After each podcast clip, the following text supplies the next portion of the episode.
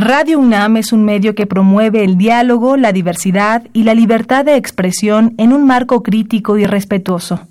Los comentarios expresados a lo largo de su programación reflejan la opinión de quien los emite, mas no de la radiodifusora. Más salud.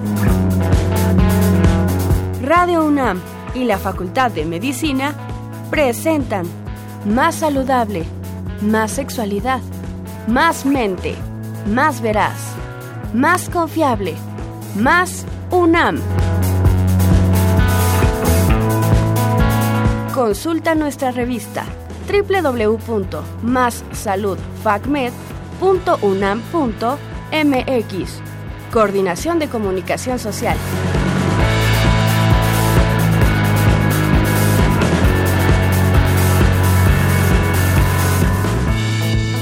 Hola, ¿qué tal? Muy buenas tardes amigos, bienvenidos a su programa favorito Más Salud. Gracias por sintonizarnos, reciban un saludo de todo el equipo Radio UNAM y Facultad de Medicina que hacen posible esta transmisión. Mi nombre es Claudia García Dávila. Yo soy Paola García González, es un gusto para mí estar con ustedes el día de hoy.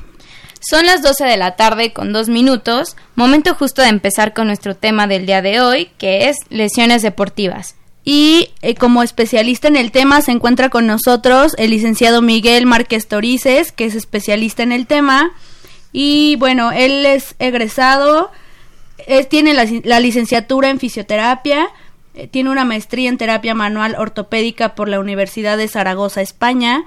Su cargo actual es coordinador del área de fisioterapia de fuerzas básicas del Club Universidad Nacional Pumas.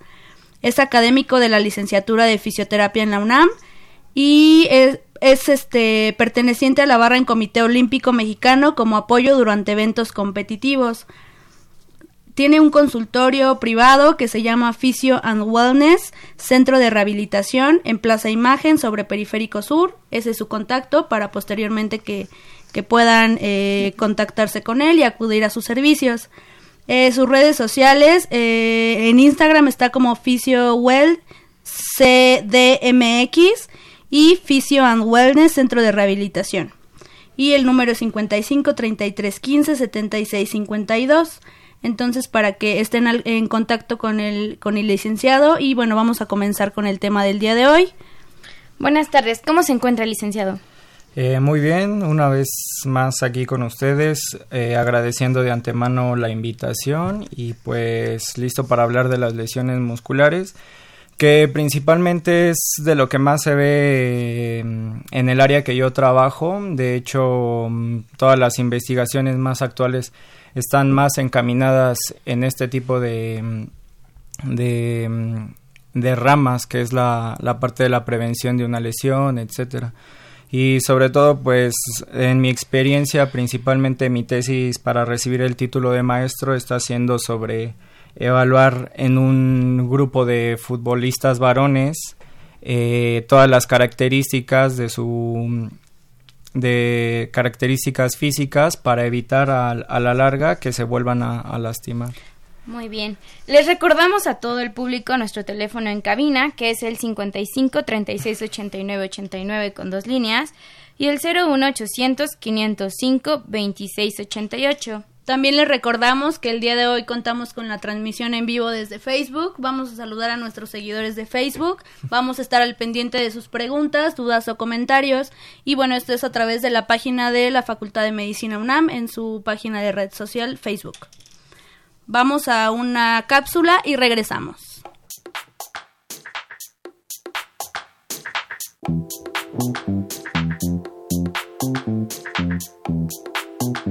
La medicina del deporte. La medicina del deporte fue creada por la necesidad de tener una ciencia médica dedicada única y exclusivamente para atender las lesiones ocasionadas por la práctica de algún deporte. Eso y el deseo de tener un mejor desempeño en las competencias internacionales. Es así como la medicina del deporte y la rehabilitación van de la mano. Uno de los hechos más antiguos con respecto a la medicina del deporte se presenta en el siglo VI a.C., en la antigua Grecia. En esa época ya existían los Juegos Olímpicos y los griegos tenían médicos dedicados a atender a los atletas. Existiendo entonces los Juegos y alguien que cuidara de las lesiones de los atletas. En esa época se descubrieron los beneficios del ejercicio en el cuerpo, lo cual también contribuyó a que los juegos siguieran vigentes.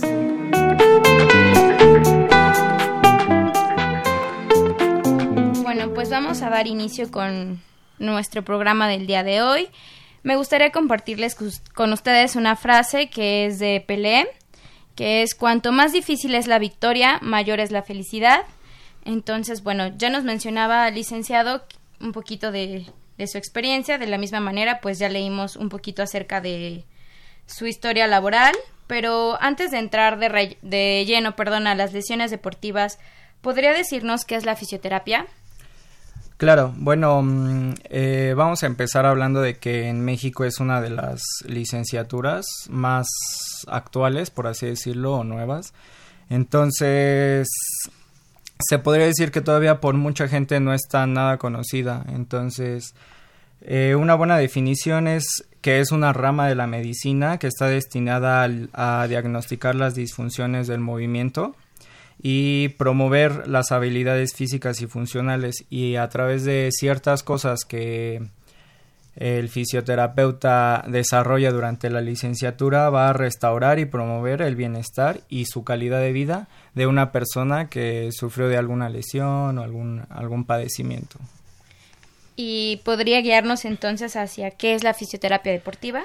Sí, eh, dentro de la fisioterapia hay varias, varias ramas, por así decirlo. Eh, está la, la, rama que se dedica a los adultos mayores, que sería la geriatría, la, la, parte que se dedica a los niños más pequeños, la pediatría, una parte que se dedica al, a la neurología y la parte que a mí me... La parte donde yo me desarrollo más es el área deportiva, que al final son las, las mismas lesiones ortopédicas, pero que el mecanismo de lesión fue practicando un deporte. Y para esto quiero como hacer un, un poco de énfasis de que también te puedes lastimar haciendo alguna actividad física. Ajá. Entonces el deporte son ciertas actividades físicas que eh, ya en conjunto en el deporte siguen unas reglas, etcétera, pero bueno, eh, a lo largo de la plática, pues cuando mencione que es una actividad deportiva o haciendo un deporte, me, me refiero a lo mismo. Pero bueno, entonces si alguien choca y se lastima el cuello, va a ser totalmente diferente la manera de rehabilitarlo. Si por ejemplo estaba jugando fútbol, saltó y cabeceó y se lastimó el cuello. Ajá. Entonces ahora estamos como en dos partes, donde uno solo hacía su vida diaria y el otro está haciendo una actividad deportiva donde eh, si está lastimado va a perder ciertos ciertos momentos de su entrenamiento que esto no lo van a le van a lo van a impedir de que desarrolle de, de mayor manera su su máximo rendimiento. Entonces en esta parte si nos enfocamos en no brincar los procesos fisiológicos normales porque al final la parte lastimada se tiene que recuperar. Pero tenemos que disminuir los días de suspensión de esta actividad deportiva. Qué interesante lo que nos cuenta, licenciado. Y, también es muy interesante el, auge que ha tenido la licenciatura en, eh, en la actualidad, como usted bien lo menciona. Y específicamente, o cuéntenos acerca de las funciones que desempeña el fisioterapeuta en los clubes deportivos. Bueno, igual esto muy interesante como tú lo mencionas, eh, que antiguamente todo estaba encaminado en que ya estaba lastimada la persona y se tenía que rehabilitar. Entonces, las investigaciones más actuales se invierten muchos recursos en que no suceda la lesión. Entonces, vamos a hacer todo lo posible para que no se llegue al, evento de, de la lesión deportiva como tal eh, mejor dicho, es utilizar todos los recursos, mejorar así el desempeño del deportista para que siempre esté preparado para la competición. Eh, por ejemplo, cuando se trata de un deporte de conjunto, el equipo va a tener mayor versatilidad en opciones de, juego si tiene a toda la plantilla completa a diferencia de que tenga algunas personas lastimadas. También como tal la institución eh, en, concreto, ya que va en vez de utilizar esos recursos para estar tratando las, los problemas que tuvo el deportista, ahora va a invertir esos recursos en que no se lastimen. ¿Qué son las, las lesiones deportivas? Háblenos acerca más de... Digo, ya lo hemos mencionado a lo largo de, del principio de esta charla, pero explíquenos qué son las lesiones deportivas. Sí, dentro de una definición de lesiones deportivas eh, me voy a enfocar más, un poquito más en la parte del fútbol, pero bueno, esta, esta clasificación o definición está utilizada para todas las lesiones deportivas y es eh, formulada por el Fútbol Club Barcelona, que te digo es los de los que más invierten en investigación eh, como tal, la definición es un suceso que va a acontecer durante un entrenamiento o una competencia que va a causar la ausencia del próximo entrenamiento o del próximo evento competitivo, ya sea un juego, una carrera, etcétera. Y esto es debido a una alteración en el tejido o una estructura, por ejemplo, una fractura, alguna lesión en un músculo, un esguince. Eh, Dentro de todas las lesiones musculares se van a dividir en directas o indirectas. Eh, las, las directas, perdón, son como un golpe, alguna caída, etcétera, que al final ese golpe te va a limitar en hacer ciertas cosas. También hay otra parte que son las indirectas, que son más de nuestro propio cuerpo, que es como si ya estoy fatigado y sigo trabajando, va a llegar un momento donde algo se va a romper porque no va a tener esa parte de la recuperación.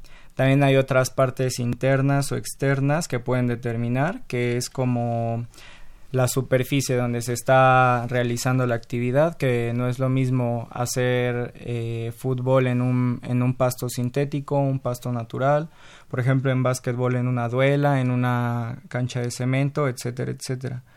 Eh, también un mal entrenamiento puede causar este tipo de lesiones.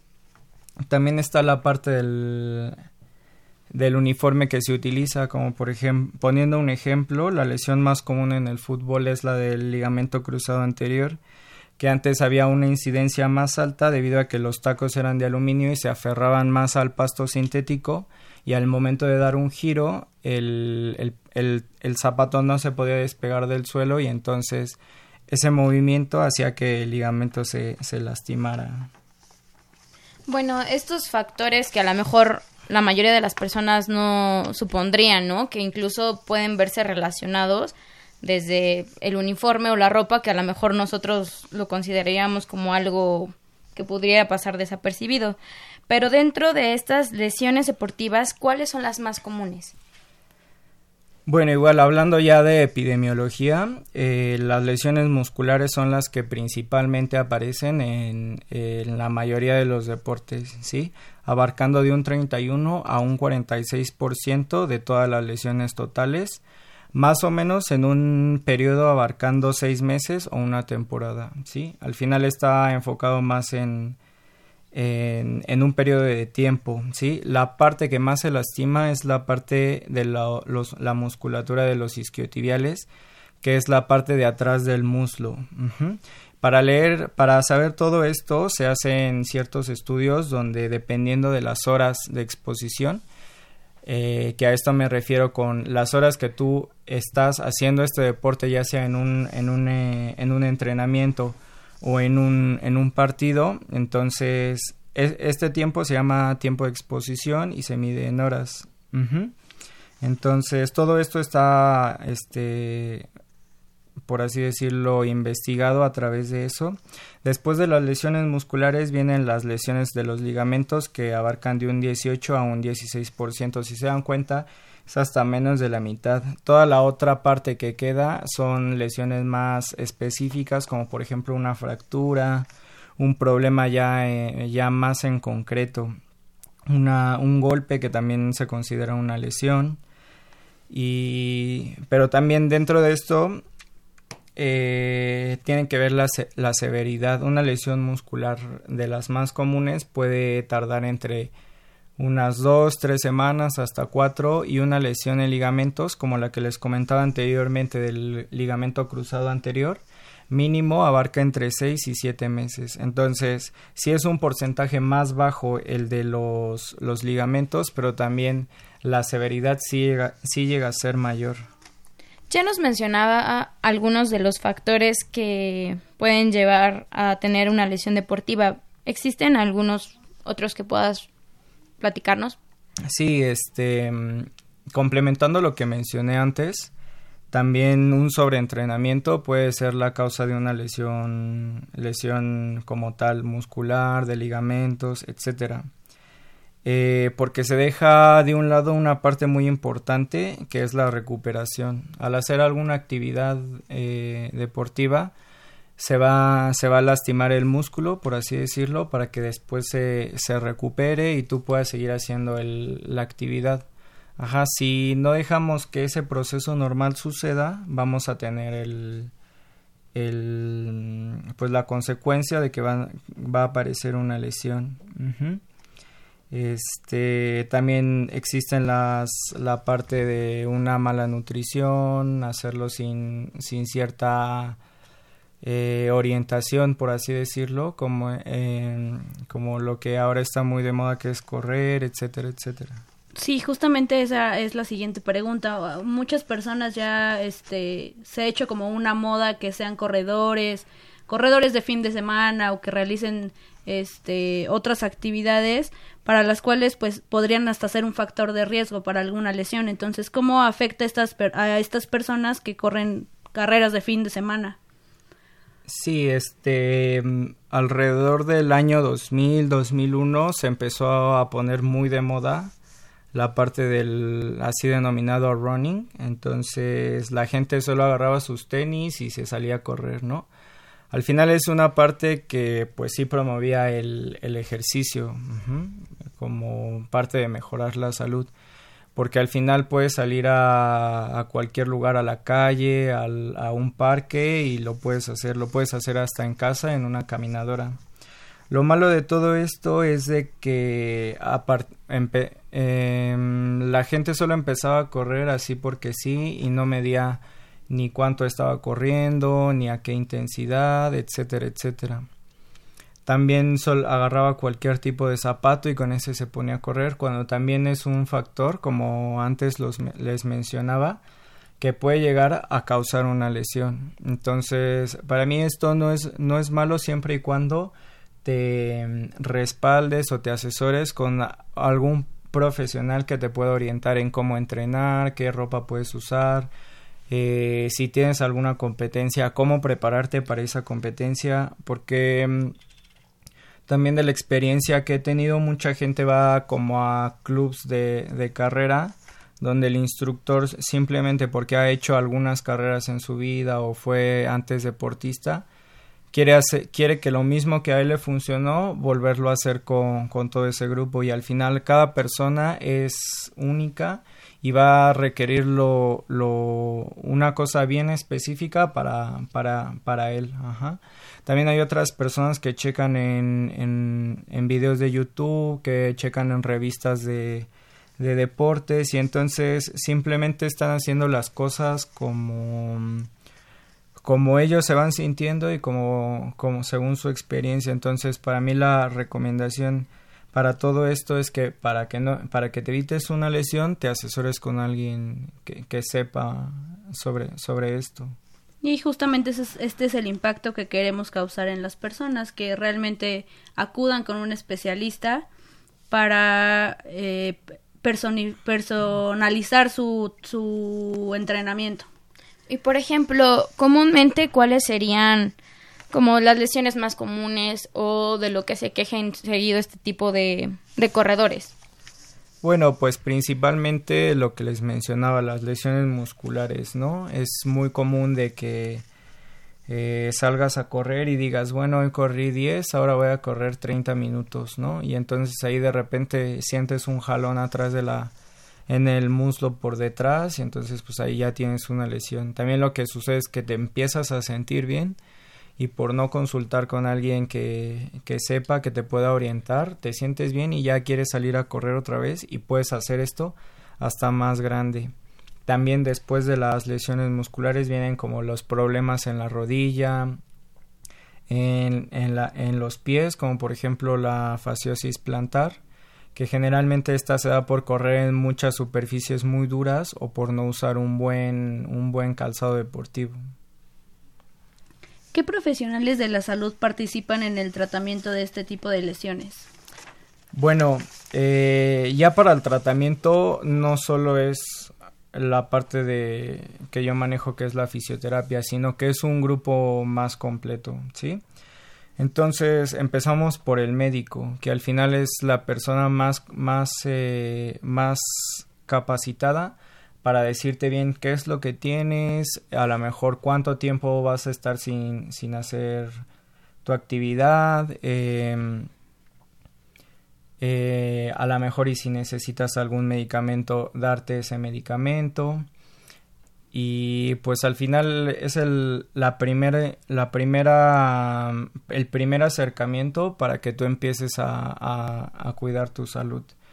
Después de esto ya viene la parte que, que, me toca, que es la fisioterapia, ¿no? Que no solo es, si ya te lastimaste, ayudarte a que ya estés bien y que puedas hacer el, el, el, deporte que hacías, sino saber por qué te lastimaste, estabas haciendo algo mal, estabas llevando tu entrenamiento muy, muy, este, por así decirlo, muy rápidamente sin, sin cuidar esos procesos de, recuperación. Eh, a lo mejor tu manera de correr no era la adecuada, entonces pues esa es la parte del fisioterapeuta donde es muy importante que te podamos ayudar para que no te vuelvas a lastimar sobre todo. Y aparte de todo esto, también está la parte a lo mejor del, de la nutrición que te puede recomendar eh, eh, formular una dieta que te ayude a con ciertos alimentos que te ayuden a reparar la parte que esté que esté más lastimada. Y también eh, eh, esto es como un poquito más del fútbol profesional aparte de un psicólogo que al final cuando tú te lastimas al final vas a experimentar un proceso donde estabas haciendo algo y de y de momento ya no lo puedes hacer. Entonces vas, vas a experimentar frustración, vas a experimentar enojo. Entonces también la mente es muy importante que, que la tengamos como muy, muy, muy cuidada para que tú puedas tranquilizar al, deportista, decirle que, esto es un proceso normal, que es no eh, le pudo haber pasado para otras personas, pero ahora que ya, ya te sucedió, ahora vamos a hacer que se mm, que sea de una mejor manera. También hay algunos algunos deportistas que se lastiman, se vuelven a lastimar, se vuelven a lastimar, por lo que mencionaba que se sienten un poco bien y ya quieren hacerlo todo. Entonces también cuidar muy bien la parte de psicológica para que el para que sumado a todos estos eh, profesionales que antes mencioné, todo en conjunto sea una mejor eh, resultado. Por ejemplo, uh, usabas el término de lesión muscular, pero es común que se escuche el término distensión, desgarro muscular y bueno, el de lesión muscular. ¿Nos podrías hablar un poco acerca de esto? Sí, bueno, también pues todos hemos escuchado, ¿no? De no, se desgarró, se torció, se, se esguinzó, pero al final no tenemos como un término donde cuando yo lo mencione todos sepamos a qué me refiero. Entonces, también ya todos esos términos están, por así decirlo, dejando en desuso y ya en el año 2012 hubo una investigación donde se reunieron todos los profesionales que se dedicaban a la parte de la medicina del deporte y se empezó a dar a, a conocer cuáles eran los conceptos que ya no se iban a usar y cuáles eran los que según su clasificación se iban a poder usar. Entonces el término desgarre, distensión quedaron un poco de lado y se empezó ya como a unificar la, el término de lesión muscular. Aparte de eso se hizo toda una clasificación y lo importante de esto es de que ahora todos vamos a manejar una misma terminología. Con eso me refiero a que si yo en otro país digo tuvo una lesión muscular, en, en el otro país también me digan, ah, ok, entiendo qué es lo que te sucedió, etcétera. Que a diferencia si yo llego a otro país y digo bueno se torció el tobillo pues me van a decir como eh, trata de explicarme mejor lo que lo que sucedió entonces es parte de esto sobre todo porque es el área que más le compete al fisioterapeuta que como mencioné es una, una licenciatura que apenas va desarrollándose y creo que desde este momento tenemos que empezar a verlo como algo 100% profesional y exigir también ese tipo de respeto a nuestra profesión. Tenemos ya un poco de actividad en nuestra página. Eh, mandan saludos, por ejemplo, Teresa del Valle Sánchez, Lina Martínez comenta que es muy interesante el tema, Mario García Pérez, Daniel Mireles, que le manda muchos saludos, dice que usted es muy bueno. Israel Lo, él comenta que se lastimó la rodilla corriendo en una pendiente, que si usted sugiere que deba acudir a un fisioterapeuta.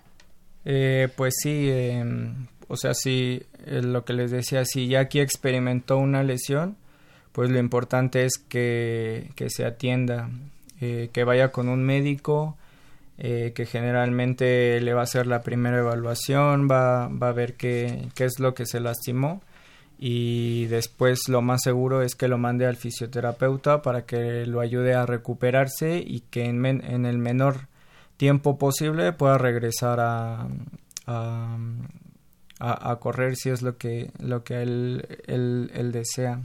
Igual si estaba corriendo en una pendiente, pues podemos analizar si estaba pisando mal, si a lo mejor no traía el zapato, a lo mejor ya había entrenado un buen rato antes, o sea, te digo, pueden, pueden ser muchísimos factores que pueden ser y lo importante es saber cómo, cómo tratar eso.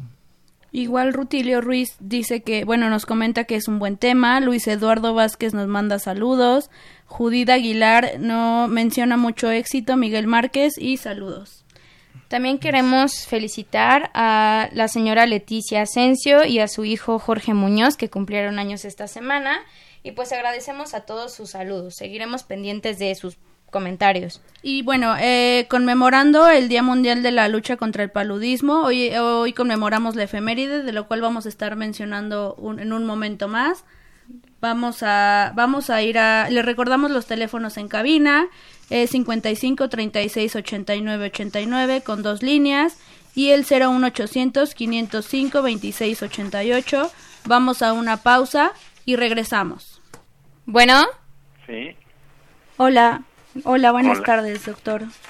Tenemos un enlace para justamente conmemorar eh, la efeméride del día de hoy, del Día Mundial de la Lucha contra el Paludismo. Entonces, bueno, tenemos como invitado. Eh, buenas tardes, doctor, ¿cómo se encuentra? Buenas tardes, a la orden. Muchas gracias. Es el doctor Malaquías López Cervantes. Él es académico de la Facultad de Medicina de la UNAM y bueno, nos va a hablar acerca de este padecimiento. Doctor, eh, ¿qué es el paludismo? Mire, el paludismo es una enfermedad que se produce por la picadura de un mosquito del género Anopheles, la hembra del mosquito Anopheles, eh, que pica a una persona enferma y adquiere un parásito que se llama plasmodium y cuando pica a una persona sana inyecta el plasmodium que entra a la, a la circulación general, se reproduce y eh, origina esta enfermedad. ¿Cómo se transmite el paludismo? Así, a través de la picadura del mosquito.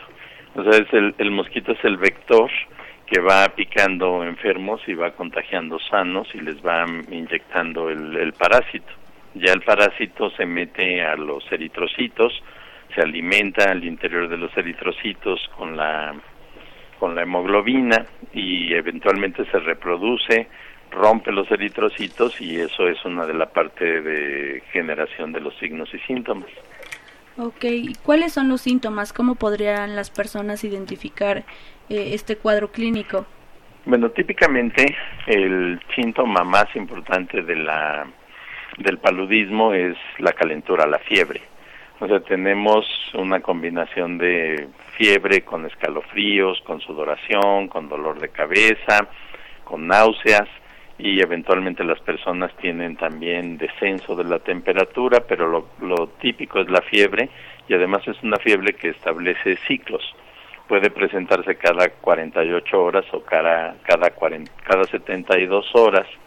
Eso la gente lo conoce como las fiebres tercianas o las fiebres cuartanas. Ok. ¿Y en qué momento las personas eh, deben de acudir al médico? Pues lo más pronto posible. Es muy difícil que sepan que tienen paludismo cuando está en las etapas iniciales, a menos de que se sepa que en la zona hay paludismo y que la, la, población lo reconoce con bastante rapidez y con bastante eh, exactitud cuando saben que hay paludismo cuando se está eh, está establecido el conocimiento de que hay transmisión en la zona el problema se presenta más bien cuando ya no hay y de pronto empieza a regresar la enfermedad porque aparecen eh, mosquitos capaces de transmitirla y se restablece algún foco de, de la enfermedad. Pero esos son los cuadros y lo más pronto posible la gente debe de acudir. A veces llegan cuando ya están amarillos, cuando han tenido calentura y este y ya tienen ictericia y están en muy malas condiciones, entonces el médico pues tiene que sospechar la presencia de paludismo, la tiene que confirmar, que es bastante fácil, es nada más sacar una gota de sangre y se observa el microscopio y pues ahí se ven los parásitos. Ah, platíquenos brevemente acerca del tratamiento. Bueno, el tratamiento hay muchos, eh, hay bueno, hay varios medicamentos que se pueden utilizar, pero históricamente era un medicamento llamado cloroquina. Cuando yo estudié medicina, pues eso era lo que se manejaba por todas partes, pero los parásitos desarrollaron resistencia y con el tiempo ya se fue abandonando la utilización de la cloroquina y ahora se utilizan otros medicamentos. En principio, una combinación de sulfadoxina pirimetamina, pero hay otro medicamento, otros dos medicamentos que son como, digamos, las reservas para cuando estos se fallen. El más importante es la artemisinina y hay otro que se llama amodiaquina, que es un pariente lejano de la cloroquina. Estos medicamentos en general producen la curación en relativamente poco tiempo. La persona la mayor parte de las veces puede pensarse que va a tener curación. Eh, estoy hablando de México y en particular de América, América Latina. Pero eh, la enfermedad está mayoritariamente confinada a África. Ellos en África tienen el 90% de los casos cada año y el 90% de las muertes. Y bueno, aquí en México, ¿qué recomendaciones nos podría dar para las personas que nos están escuchando? Pues mire, en México casi podemos pensar en que el paludismo está eliminado. Okay. Hace algunos años persistía un foco endémico en Oaxaca, en la vecindad con Chiapas, y otro foco en Chiapas donde de vez en cuando se encontraban algunos casos, eso prácticamente ya ha desaparecido y cuando se ven casos de paludismo están muy vinculados con la migración que viene de Centroamérica y a veces de Sudamérica.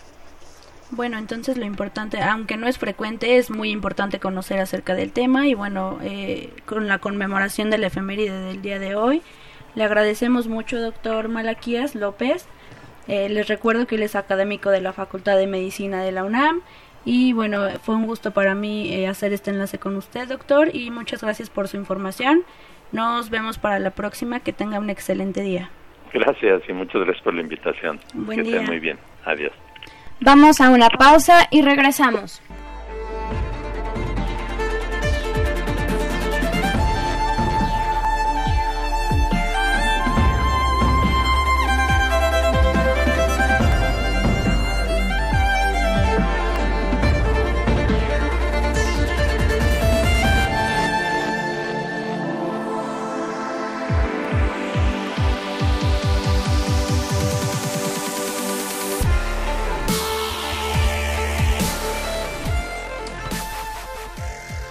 Estamos de regreso con el programa. Les recuerdo que estamos con el licenciado Miguel Márquez Torices.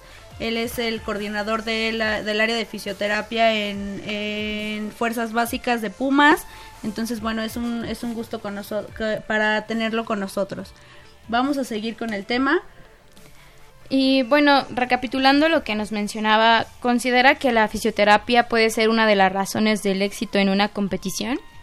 Bueno, ya eh, hablando del deporte, por así decirlo, profesional o de alto rendimiento, eh, no quiero decir que la, solo el fisioterapeuta sea lo más importante, aunque muchas de las veces sí es el que más tiene que estar en, contacto con el deportista, pero es 100% la, el trabajo en conjunto con lo que les mencionaba antes, un médico, un nutriólogo, también hay otras profesiones, enfermería, que también tienen que estar muy de la mano para, para el tratamiento de, de estos deportistas, sobre todo si cada uno de, de estos profesionales de la salud puede aportar algo, al final todo va a sumar y van a tener un mejor resultado y eh, durante las competencias esto se va a ver reflejado. ¿Y cuáles son los riesgos de acceder a otro tipo de prácticas en lugar de acudir con un profesional?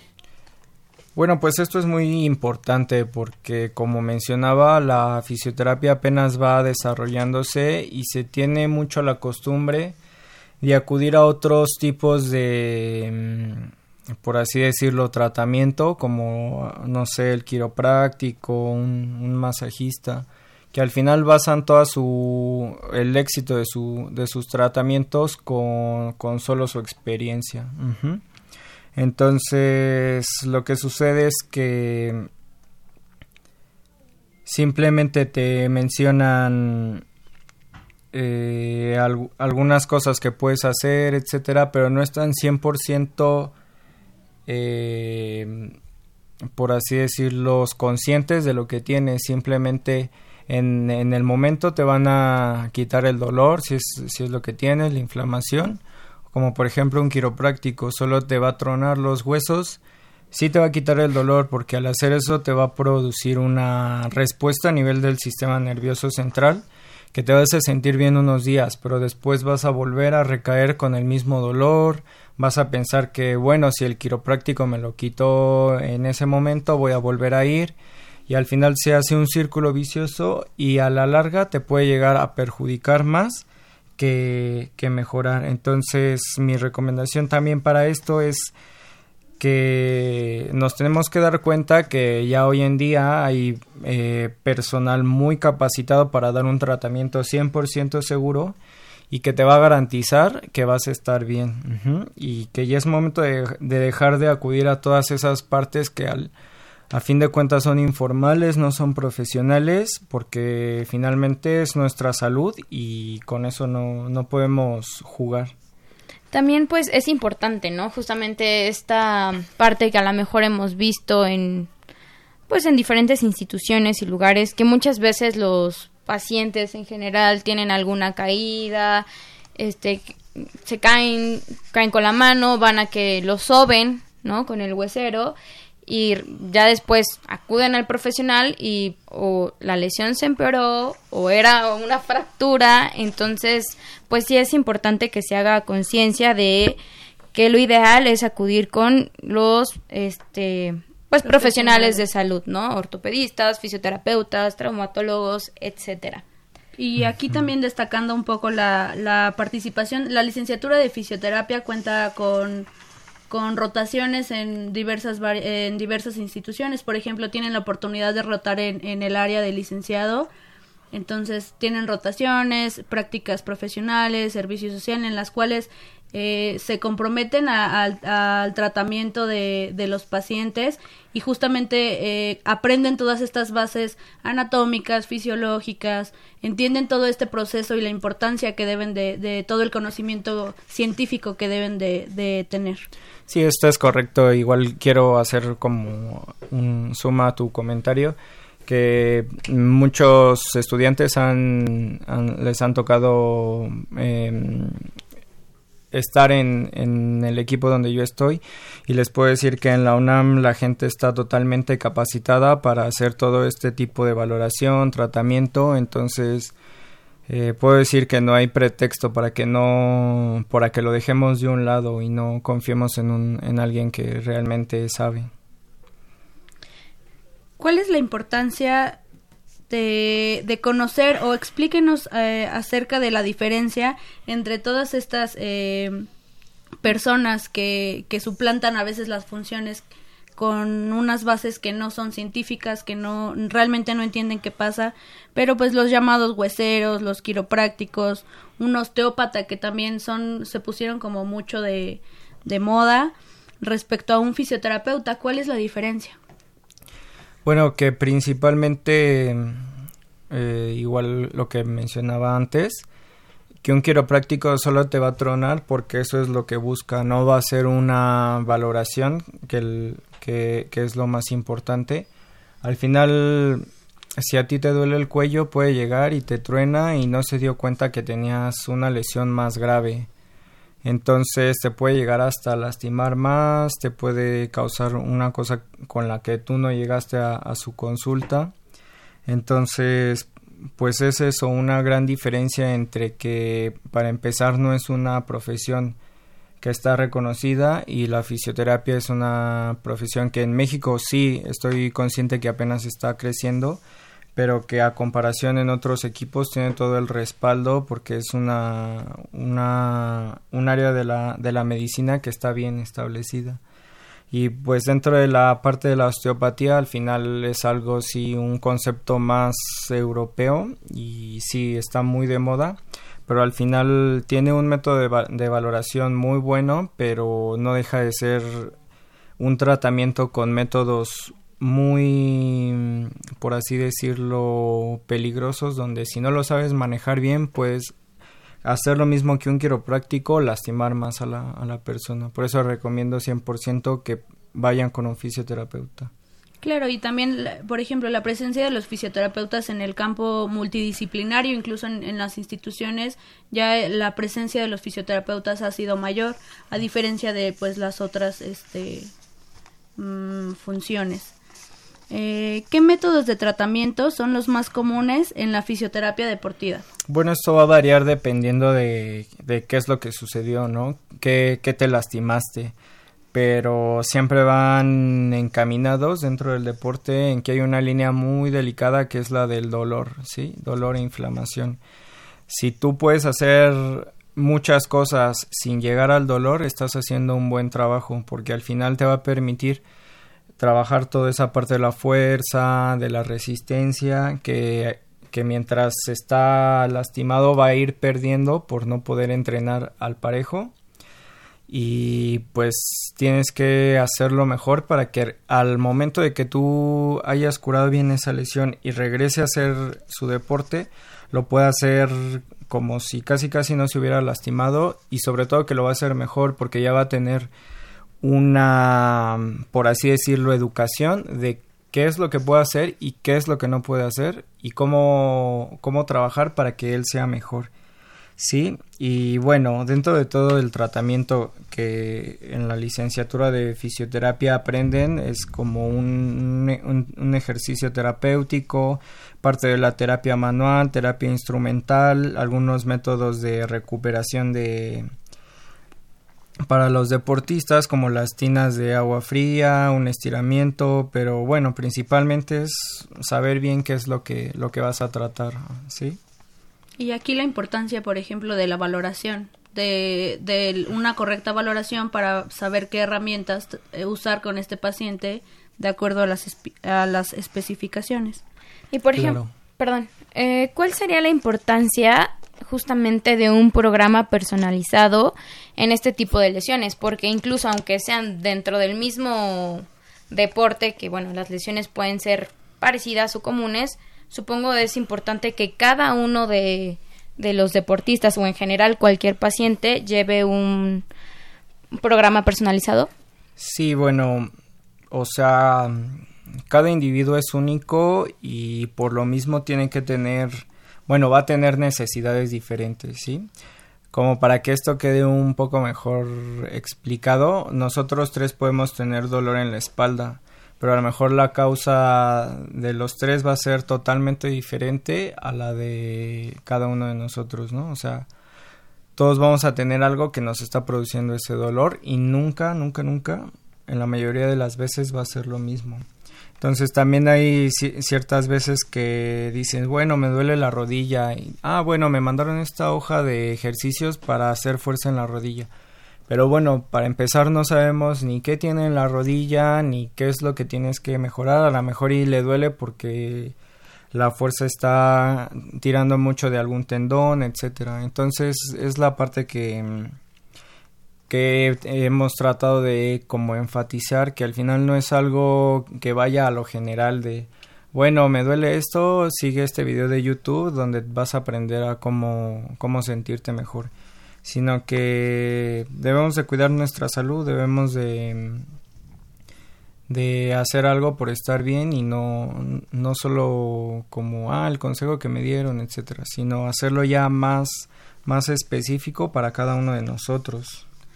Seguimos teniendo mucha respuesta en Facebook, eh, nos han llegado muchos saludos de Israel Mendoza, Marcos Roldán, saludos a las locutoras, Juan Zapata, saludos desde Saltillo, Dulce Mendoza, eh, también, bueno, nos dice una duda en dónde puedo atenderme.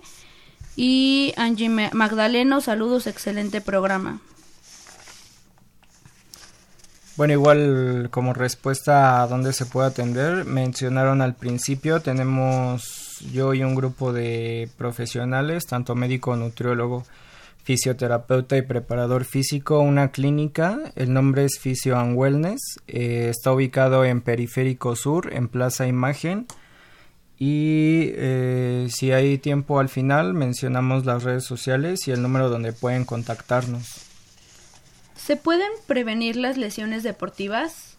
Eh, sí, por supuesto, es de lo que más se, se está...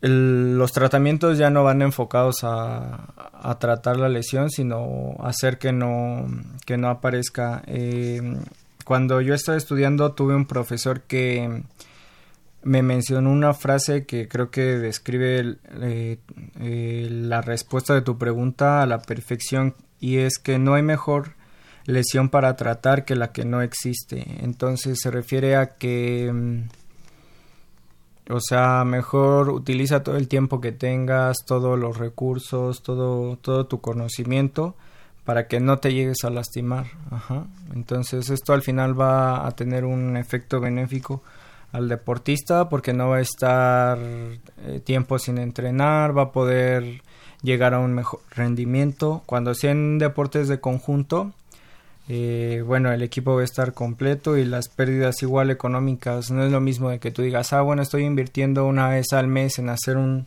trabajo preventivo para no lastimarte, a que digas, bueno, ahora tengo que ir durante dos semanas todos los días a pagar eh, fisioterapia porque ya me lastimé. Entonces ya está más enfocado en esa parte de que no te lastimes.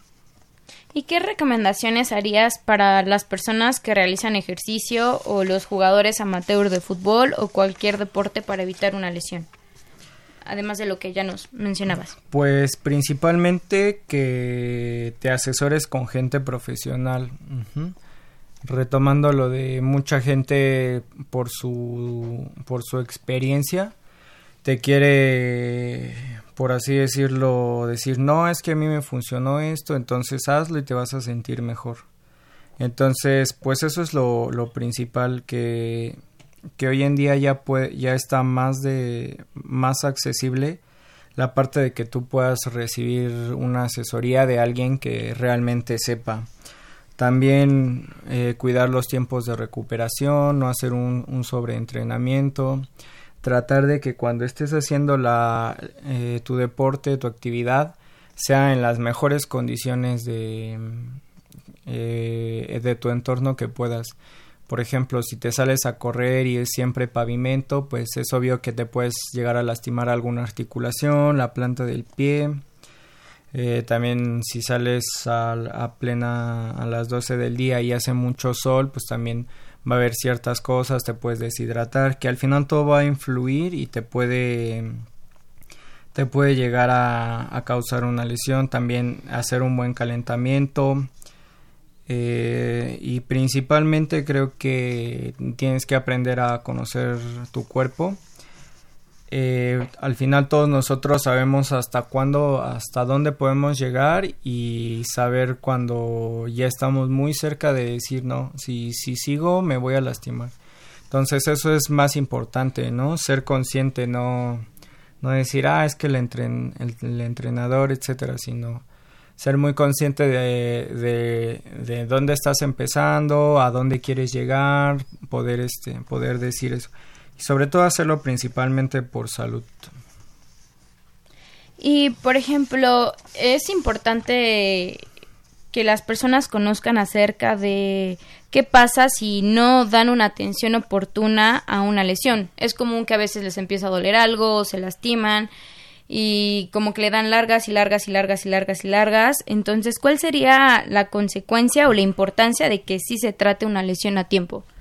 Bueno, pues que se puede convertir en una lesión crónica. Con esto a esto me refiero que tú te lastimas y dejas que pase porque crees que así solo se va se va te vas a curar. Pero bueno, muchas veces no sucede así, o sea, algunas sí sucede, pero otras no. Entonces, si ya dejaste que pase, ya sientes dolor, pero ya bajó, pero te sigue doliendo y hay mucha gente que hasta se acostumbra a vivir con dolor.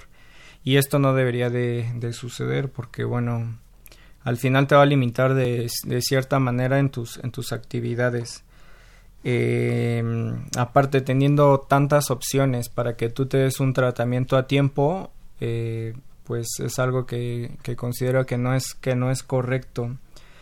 Eh, sobre todo porque es más difícil resolver una lesión cuando ya es crónica que cuando acaba de suceder y al final te va a demorar más tiempo, te va, va a ser como un poco más, más tardado. Si estás haciendo un deporte, pues también vas a estar más tiempo sin, sin hacerlo. Entonces considero que hay que pues, tratar las cosas cuando cuando suceden, ¿no?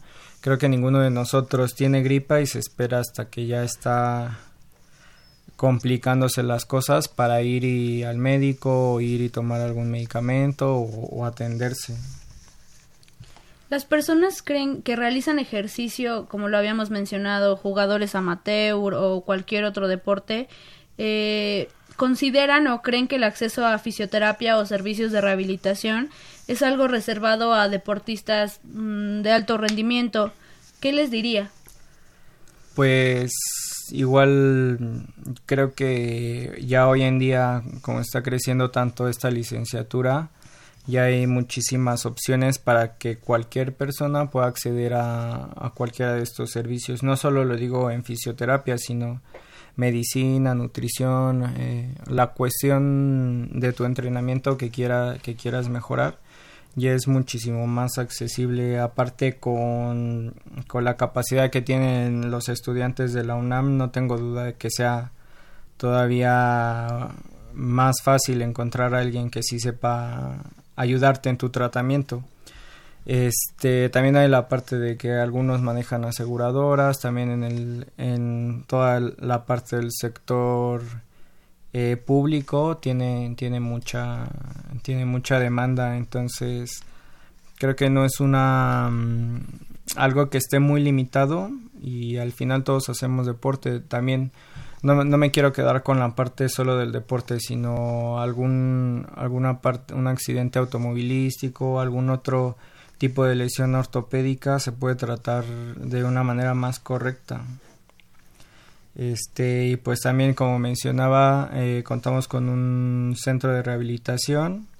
Eh, las redes sociales son Physio and Wellness en Instagram y en Facebook. Y pues cualquier duda o eh, alguna consulta pueden, pueden sin problema contactarnos y podemos ayudarlos para que no, no se quede en ese concepto de que al yo trabajar en un equipo de fútbol profesional no, no tampoco me quedo cerrado solo a eso, sino que también hay la posibilidad de, de ver a cualquier tipo de persona. Claro, y como lo mencionaba, y regresando a las ramas de fisioterapia, por ejemplo, pues en geriatría hay adultos mayores que realizan ejercicio, hay niños que realizan ejercicio, mujeres embarazadas que realizan ejercicio. Entonces es todo un campo en el cual tenemos eh, un actuar muy, muy extenso. Y bueno, qué mejor que, que con especialistas. Eh, les recuerdo que estamos con el licenciado Miguel Márquez Torices, él es licenciado en fisioterapia licenciado nos, nos brindaría una conclusión, algún comentario general. estamos por, perdón, estamos por terminar el, el programa. Bueno, pues otra vez agradeciendo la invitación, espero sean, sean más debido a que hay muchas cosas de las cuales podemos hablar eh, y principalmente que mm, tenemos que asesorarnos en un profesional que esté capacitado para atendernos que ya es más fácil acceder a este tipo de servicios que como fisioterapia debemos de, saber que también ya es una parte del, del cuidado de nuestra salud ya no es solo ir al ortopedista y que te ponga un yeso y una pastilla y ya, sino que ya es un complemento para lo que está haciendo algún médico. Entonces, también a todos los que nos escuchan que son fisioterapeutas, saber que, que pues hay que seguir trabajando bien, haciendo las cosas de la mejor manera, sin, sin caer en, en ese tipo de cosas como la competencia que, que, tienen los quiroprácticos hacia nosotros, porque al final estamos eh, estudiando una licenciatura que nos prepara para dar un, un mejor servicio. Ok, pues bueno, agradecemos mucho su participación en nuestro programa. Estuvo con nosotros el licenciado en fisioterapia Miguel Márquez Torices. Yo soy Claudia García Dávila. Mi nombre es Paola García. Fue un gusto para mí estar con ustedes. Hasta la próxima. Esta es una coproducción de la Facultad de Medicina y Radio UNAM, a nombre del doctor Germán Fajardo Dolci, director de la Facultad de Medicina, secretaria general, doctora Irene Durante Montiel, coordinadora de comunicación social, licenciada Karen Corona Menes. En la producción, Erika Lamilla Santos. Voz de nuestras cápsulas, Andrea Candy. En los controles, Socorro Montes. Gracias, los esperamos en nuestro próximo programa. Radio UNAM y la Facultad de Medicina presentaron Más Salud. Consulta nuestra revista www.massaludfacmed.unam.mx. Coordinación de Comunicación Social más UNAM.